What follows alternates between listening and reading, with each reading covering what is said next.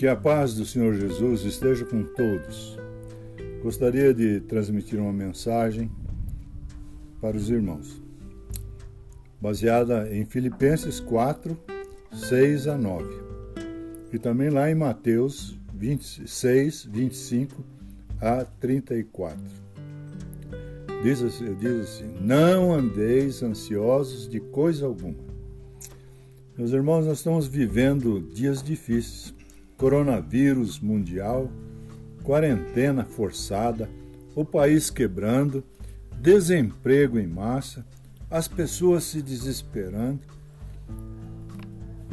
E a recomendação da palavra de Deus é: não andeis ansiosos de coisa alguma. Mas o que fazer?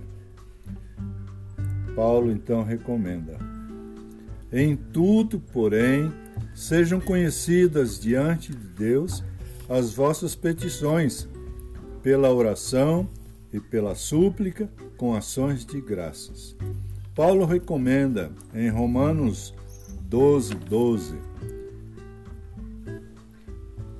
E também dizemos o seguinte: tudo que é verdadeiro, tudo que é respeitável, tudo que é justo, tudo que é puro, tudo que é amável, tudo que é de boa fama, se alguma virtude há e se algum louvor existe, seja isso o que ocupe o vosso pensamento. E também recomenda: praticai tudo o que aprendestes e recebestes e ouvistes. Então, concluindo, nós dizemos: a paz de Deus, que excede todo entendimento, guardará o vosso coração e a vossa mente em Cristo Jesus. E o Deus da paz será convosco. Buscai, pois, em primeiro lugar o seu reino e a sua justiça, e todas estas coisas vos serão acrescentadas. Portanto, não vos inquieteis com o dia de amanhã, pois o amanhã trará os seus cuidados. Basta o dia o seu próprio mal.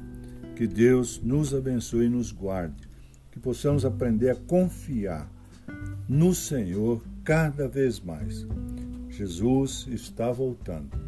Estejamos preparados para recebê-lo. Amém.